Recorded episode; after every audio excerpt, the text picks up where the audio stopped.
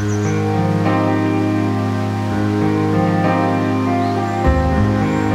の番組は世の中にあることやものを毎回ピックアップしその歴史や概要とともにごくパーソナルなレビューを紹介します今回は定年についてレビューしていきます私がこうです私がオツです。お願いしますよろしくお願いします。オツさんからのトピックです定年ですね。あの定年退職の定年。うん激アツなトピックですね激アツかな。激アツです 定年のトピックに関しては、う歴史とか概要も紹介するんだけど、んうんオツの愚痴を聞いてほしいみたいな回になるかもしれないです。ああ定年ってねすごいホワイトワーカー的な用語でかもね。愚痴って言うと。まあそれは後でうん。言うけどね。はい。じゃあお願いします。はい。そしたら歴史についてうん。簡単にいこうと思います。はい。日本の定年制度の始まりは、はい。明治時代から始まったと記録に残っていて、はい。日本で一番古い定年の記録っていうのははい。東京兵法工廠っていううんあの日本陸軍の武器を作ってたところはなんだけどいうん。そこの1887年の規定にうん。定年が書かれています。なるほど。でこの規定ではうん。55歳を定年とするっていうことが書かれていたそうです。ああそうなんだ。じゃあなんで55歳なんだっていうところなんだけどうん。まあ、明治時代の平均寿命？男性の平均寿命、あの当時は男性が働くっていうのが当たり前だったから。はいはい。男性の平均寿命って大体、まあ、うん。434とかあぐらいだったあうんうん。らしくて、うん。まあ、戦後？1947年時点で50歳。うんでそれそれから大体まあ1970年ぐらいには70歳になっていて。うん2010年ぐらいには80歳になっていくっていう感じなんだけど、はいはい。要は当時って平均寿命が43歳4歳とかだったからうん。平均寿命よりもうん。定年の方が上だったんですね、そうだよね。うんそうだよね。っていうのが定年のは始まりというか55歳はそういう位置づけであってあじゃあこの定年ってあうんなんだろうな。どういう意味があったのかっていうとはい。あの今は今の定年っていうのははい。この年になったらもう強制的に辞めないといけないっていう方なんだけどうん。当時は逆にその労働者を足止めしておく確保しておくうん。ための定年だったと言われているそうです。退職させないってことね。そう。あこの年まで働いてくださいというか。ああそういうことだったんだ。そう。えっと陸軍だっけ？陸軍の武器を作ってたとこ陸軍の武器を作ってたところ。ろ、でで生まれたコンセプトなんだ。生まれたっていうか記録に残っている一番古いのがそれ。ああそういうことか。ああそうかそうか。うーん面白い。ね40歳ちょいが平均寿命だったんだけれどもうん定年は55歳に設定されていてでなんでそうなってたかっていうとその職員を引き止めておくためってことね。まあ引き止めておくため。退職させないて、と、うん、であってで大体その当時の雇用形態ってうん。10年で働いてください。10年は働いてくださいみたいな期間を決めて雇うみたいな形だったんだって。うん。であの採用の上限の年齢が45歳だったんだって、うん。ってことは10年働いたら55歳になるじゃん。そうだね。だから定年は55歳。で決められてたみたい。うん。だからちゃんと55歳まで契約として働いてくださいねみたいな足止めってこと。ああそういうことね。そういうこと、うんうんうんうんっていうこの1887年の55歳っていうのがうん。日本に残っている一番古い定年の記録うんうんうん。でした。40ちょいが寿命平均寿命だったんか。うん。出産直後に亡くなるケースが少なくなかったっていうのもあるかもしれないね。あとはあのちっちゃいうちに亡くなっちゃう確率っていうのも高かったから、いやそうだよね。まあ、平均として見ると434、うん、うん。まあ、だから普通に60とか70とかまで生きた人ももちろんいるだろうけど、んん平均として見たら43人間の DNA ってうん。40が寿命になるように設計されてるらしいよ。そうなんだ。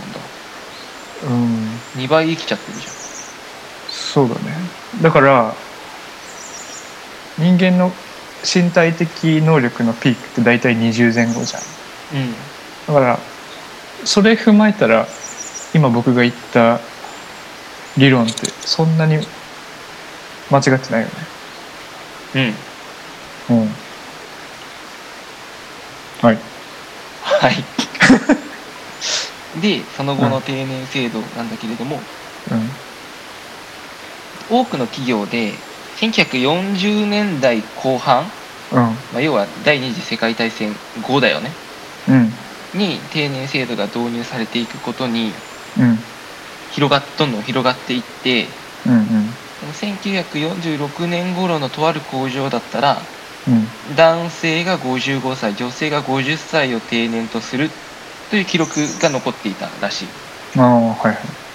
でその後も、あの高度経済成長の時まではだいたい55歳はい。を定年とする定年制度が続いていったみたいです。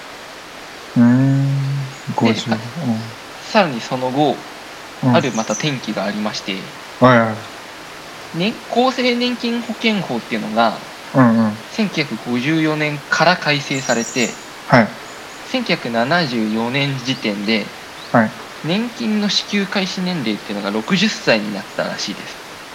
ってことはうん年金支給が60歳でうん定年が55歳だったらうん。その5年間ってうん。55歳から60歳までのうん。うん。5年間ってうん。働けないし年金ももらえないっていう期間になるじゃん。そうだね。あこれって困るよねっていうところから労働組合とかの働きかけもあって定年を延長してくださいっていう動きが出てきたらしい。えー、これって困るよねっていうことでね。うん。始まったの。そうです。これって困るよね。お金どっからもらうどうやって生活するんですかっていう。うん。そうですね。はい。確かに。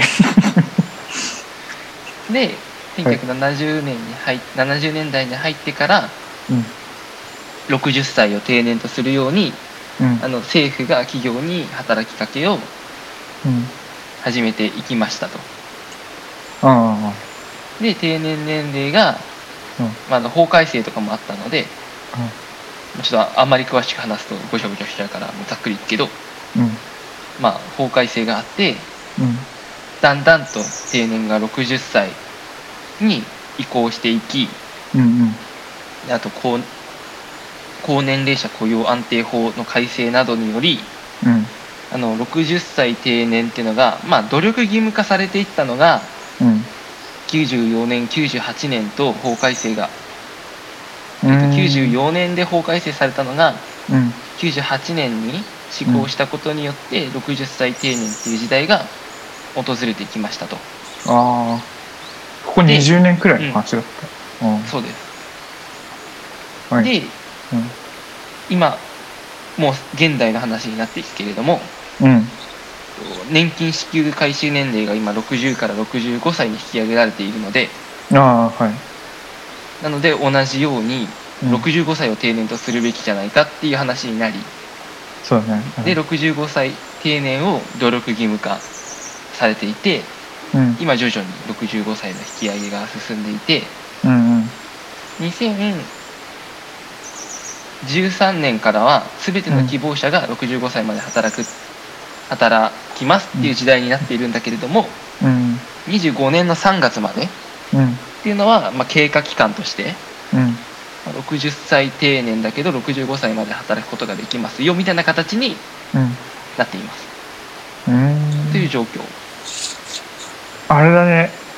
まず年金の年齢が年年金を給付される年齢が定められてうん。でそれを受けて定年が見直されるっていう動きがあったんだね。うんそうそれで年金のあの支給開始年齢ってだねうん。多分高齢者と言われる人たちの人数でで決められてるじゃうんうんうんんだからこれから高齢者、まあ、段階の世代のほとんどが75歳以上になる年齢がもう間もなく近づいていてうん。そうなるとちょ年金を一気に放出するってことは、まあ、できないからうん定年がどんどん上にあ年齢年金を配り始める年齢が上がっていくっていう動きはうん。抗えないのかもしれないよね。そうだよね、うん。まあ、ちなみにあのあと海外の状況もうん。うんああはい。簡単に、あいますが。お願いします。はい。まあ、あの先進国はもうおしなべて同じような状況になっているのでうんうん。年金の開始,、ね、開始支給支給開始年齢っうんていうのはまあ大体上がっていってますと。はい。でただしまあ例えばアメリカとかうん。ドイツとかっていうのは定年制度がありませんと。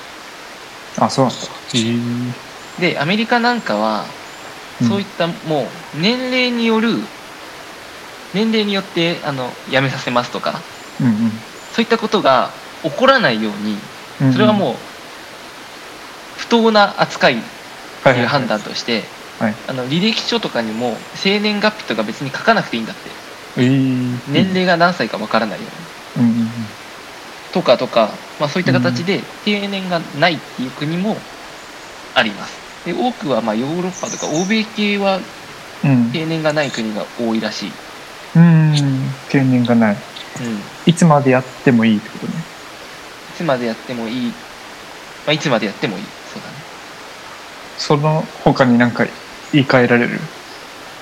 いつまでやってもいい以外に。まあその裏返しとして逆にうんいつでも辞めさせられるっていうのもあるから特にアメリカとかはね。ああ解雇がね簡単だよね。そうそうそう。そのなんだ日本の終身雇用制度とうん。定年っていうのはまあある意味セットなわけだけどあ定年がないからいつまでも働けられるのかって言ったらあうん。別にそういうわけじゃなくてうん定年がないけどあの能力がなかったら別に辞めさせられるってこともあるからうん。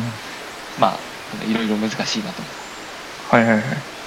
あ日本はその解雇するのがすごい難しいというか煩雑だからうん。定年っていう考え方が強いのかなっていうことで。序盤の方に言ったけど今の定年っていうのはこの年齢になったらもう強制的に辞めさせますっていうようなうんうんそう制度に生まれ変わっているのでうん。生まれた時設立とは別にね。はいはいはい。あそういうような形で簡単に歴史を紹介しましたがはい。ここまでで何か気になった点はありますか？だから社会保障の社会保障費のその支出をこうがこうでかくなりすぎないようにするために年金を支給する開始年齢をちょっとずつ上げてるわけじゃん。うん。だから平均年齢と関係なく上がってるってことだよね。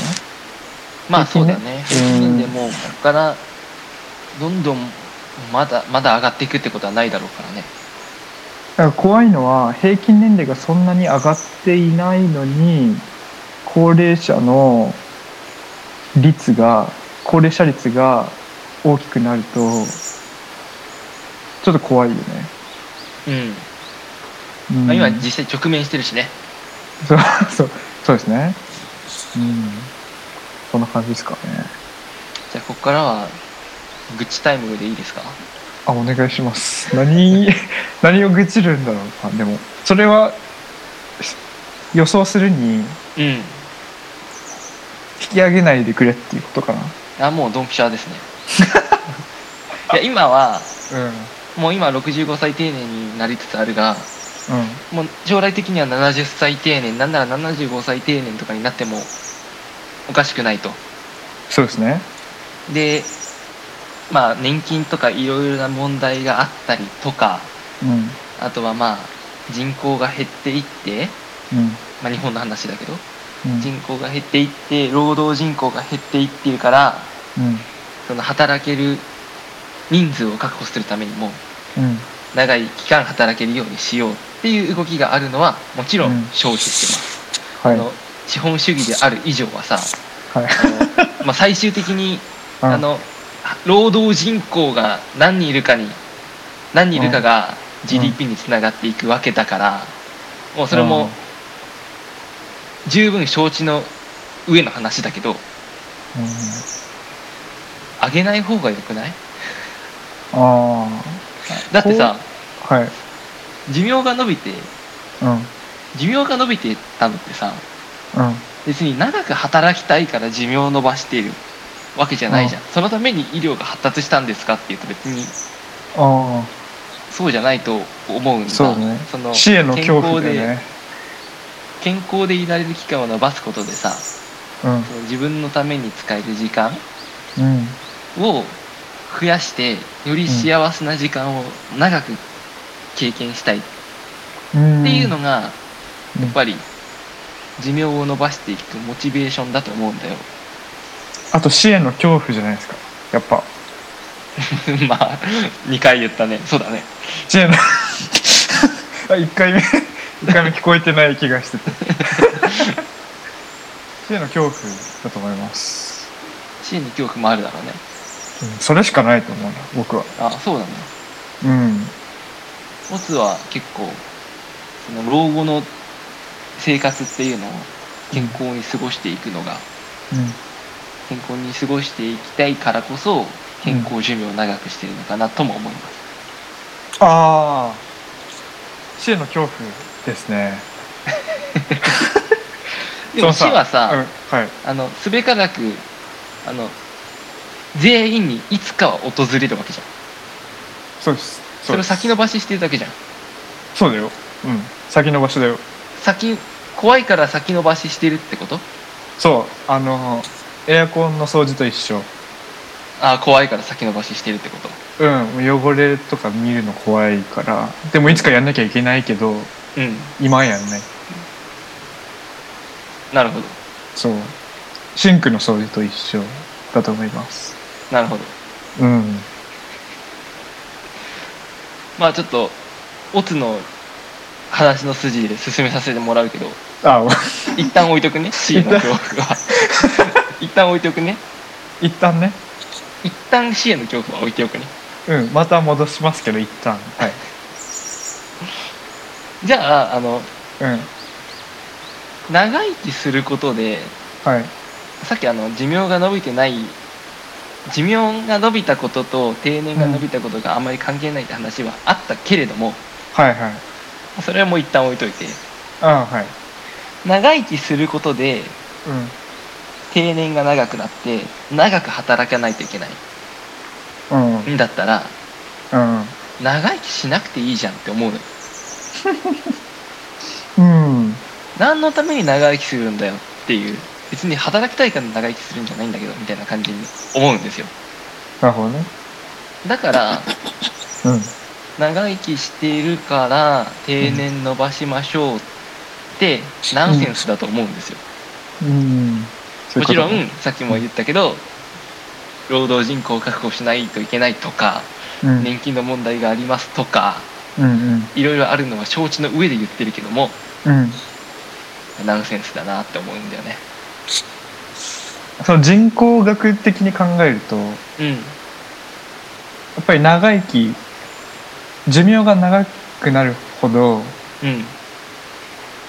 労働人口を増増やさないと成り立たないよね。うん。だからやむを得ないのかなっていう感想も一方であるから。うん。長く、うん、難しい言っちゃ難しくて。長く生きたいんだったらその分長く働かないとダメだよっていう。ことな気がするんだよね。ってなるとうん。さっき言った通りだったら長く生きなくていいよって思ってくるのよああそのじゃあやっぱオツさんのその説明とかうん。えーっとポリシーの根源にはうん。仕事をしていない時間の方が充実しているって言ってるまあそれはそうだね。うーん。なるほどね。だって比べたらさもちろん仕事を生きがいとしている人ももちろんいるのはわかるけどうんうんそれよりも仕事は嫌だなって思う人の方が多いと思うんだよ。そうだね。うんはい。そうですね。うん。うん。ちょっとあの農業で考えてみましょうじゃあ。いいね。の働いている分だけお米が収穫できるんだよね。はい。でじゃあ寿命が増え寿命が伸びたことによって存在している人間の数も増えましたと。うん。うんそうなったらお米を作る人間がより多くいなきゃいけないよね。うん。そしたらまず考えられる手段はお米を作るのをやめるタイミングがもうちょっと先になるってことだよね。うん。そしたらお米を作る人間はまだ確保できるよね。うんだからうーんやっぱり生きることとなんか物を食べることと物を作ることってイコールなんじゃないですか？いや今じゃあお米の話借りるよ。はいお願いします。そのお米の生産量がはい。時代を経るごとに変わってないのであれば、うんうん。確かにお米を作る、うん。うえっと、長生きしてる人が増えるんだったら、うん。その分長い時間働け働かなきゃいけないっていうのは分かる。うんうんただ時代を経てきてうんうん。その一房の米稲から取れる米の量ってうん。増えてるはずなんですよ、あ技術革新ってことですか？そうそうそうそうだから人間ってより楽に生きられるようになっているはずだし、なっていなきゃいけないんですよ。あそういうことね。おっしゃる通りですね。だからうん。その分は仮にその分で長く生きた人も賄えるようなうん。うん。仕組みに日本はなってないけどなってなきゃいけないわけじゃん。うん。うんとかね。ああ技術革新で浮いた分の時間が余暇に当てられているというよりかはまた別の技術革新のために当てられているっていうことだよね。まあそこまでは言ってなかったけど そう捉えそう捉えてもらっても。えこれあれじゃんもうなんだっけ？なんか経済学者がうん。誰だっけ？アダム・スミス。いやそんな昔じゃないけど。うん。でもそれくらい著名な経済学者がうん。将来的には人間は週15時間くらい働ければ十分な生活ができるだろうみたいなって言ったんだよ。まああの似ていることを思ってます。そういうことだよね。うん。まあ何が言いたいかってだから別に長生きした人が増えたとしても定年ってあげなくていいじゃんっていう話なんだけど。ああえー、これめっちゃ難しい話じゃん。だってこれ資本主義の話じゃんすか。うん。いやー。経済成長はやっぱりは いやー経済。難しいですね。難しいだからただ愚痴を聞いてもらえばいい話だったんですけど。経済市場市場経済に参加していない国ってあるでしょ。うん。文化人類学の研究対象になるような文化圏とかは多分そうだと思うんだけど。うん。市場経済っていうのに参加しないでただ為替為替ルートとかそういうの全くないで。うんただコミュニティの中で自給自足の生活をしているうん。コミュニティ。そういうところに行けばまあ技術革新っていうコンセプトもそもそもないしうん。同じ同じ技術と同じ生活リズム繰り返してるからうんいかがですか？まあ農業の話を出しちゃったからちょっとややこしくなったけれどもうん。当然そういった国って民間企業はないわけじゃん。そうだねないね。だから当然定年もないから、うんまあ、国営で定年とかあるのか知らないけど。うんうん。なんかまた定年とは別の話になるんだろうなって思う。うんこれは今資本主義化の話をしていてはい。定年を迎えるまでに、うん。まあ、ある程度の財産を頑張った分だけうん。その貯蓄できる。そうだね。だからその分でうん。老後を賄える。うんうん。っていうような前提があるから、うんうんまあもちろん賄えない人がいるから年金っていうものがあってっていうのも、うん。分かった上で言ってるけど、うんうんまあ、あの長くなるからこのぐらいでいいかなと思うんですけど、そうだね。こうれ、ん。これここで全部答え出たらねやばいよね。総理になりますから。論文書くかそしたら。首相になるよ。死への恐怖やっぱりあるよね。あんまりないよ。あんまりない？あんまりないあだからああります。オツ的にははい。いつかは来ると。うんそうだから別にそれ自体は怖くないのよ。だってうん。これまで生きてきた人間全員が経験しているんだから。うん。ただ うん。それがうん。いつ来るかわからない恐怖っていうのはあるなるほどね来ること自体は恐怖ないけどうん。来るタイミングが知らされていないことが怖いそう。そうだよね。怖いよ、ね、肩叩かれるのと同じよ。後ろからね後ろから。後ろから見てていつか肩叩かれるのは分かってる、で別に肩叩かれること自体は怖くないじゃん全然。触られるだけだから。うん。ただそれがいつ来るのかビクビクしてるみたいな感痛みとかは怖くない？じ痛みとかは怖くないかな。ええ。だって全員経験してるんだもんこれまで生きてきた。経験してるけど経験者は存在してないんだよね。あもはやね。そうもはや。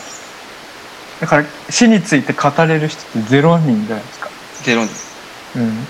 怖いと思うよ僕はまあ、全員が全員めちゃくちゃ怖かったって可能性もあるもんね。そう。そうだよね。うん。うん。これまで存在した人間の全員が経験しているのにうん。それについて語れる人がこの世に一人もいないっていうこと。他にないよねそんなことね。うんないねだから怖いね。だから寿命伸びてんじゃないですか。先延ばしにしたいから。うん。そう思いますね。まあいろいろな理由があるんだろうね。アンチエイジングですよ。うん。歯磨くのもそうだしさ。うん。あのー体洗うのも手洗うのも野菜食べて肉食べてアンチエイジングじゃないですか。うん。うん。トイレットペーパーでお尻拭くのとかうん全部アンチエイジングな気するけどね。うん。うん違うかな。アンチエイジン洋服洗濯するのとか。グうん全部衛生的な話でしょ。うん。死への恐怖ですよね。そうかな。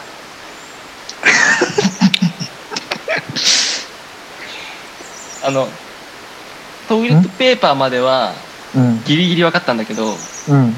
洗濯の時点でちょっと分かんなくなっちゃっ洗濯。た 汚いの嫌じゃない？うん汚いの嫌だよ。いやそそれはアンチエイジングでしょだから。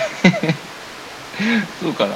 だから汚いものへのこう忌避感は埋め込められてるじゃない。うん。それは死を遠ざけようとする本能じゃない。どうかな。うん。こうライオンを見てう逃げ出すとかさ。んうん。熱いお湯に手を触れてすぐ手を引き取るとかさ。うん。全部アイアンチエイジングな気するけどね。仮にさはい。無人島に住んでいますと。うおー。無人島？服は1着しかないですと。服一着しかないの？服1着しかないえですと。上と下どっちの一着？上一それぞれ着それぞれそれぞれ。あそれぞれ。あよかった。あそれぞれ1着着あったとして。あぶねえどのぐらい洗濯する？毎日する？3日に1回かそんなにする？なうん。そうする。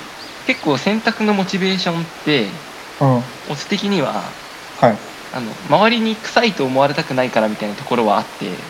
じなるほどね。ゃあ自分が汚いのがうん。とんでもなく汚かったら嫌だけどうん。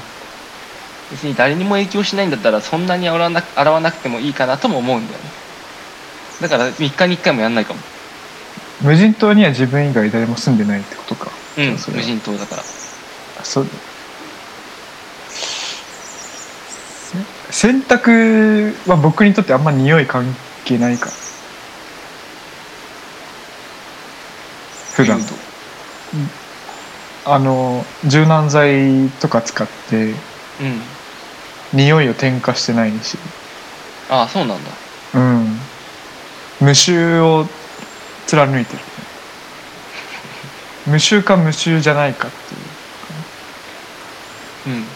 うん。無臭って美しいよね。いやまあ美しいと思う。うん。無臭美しいよ。うん。無臭まあいいや。ちょっとこれは。終わろうか。終わるか。うん。じゃあありがとうございました。ありがとうございました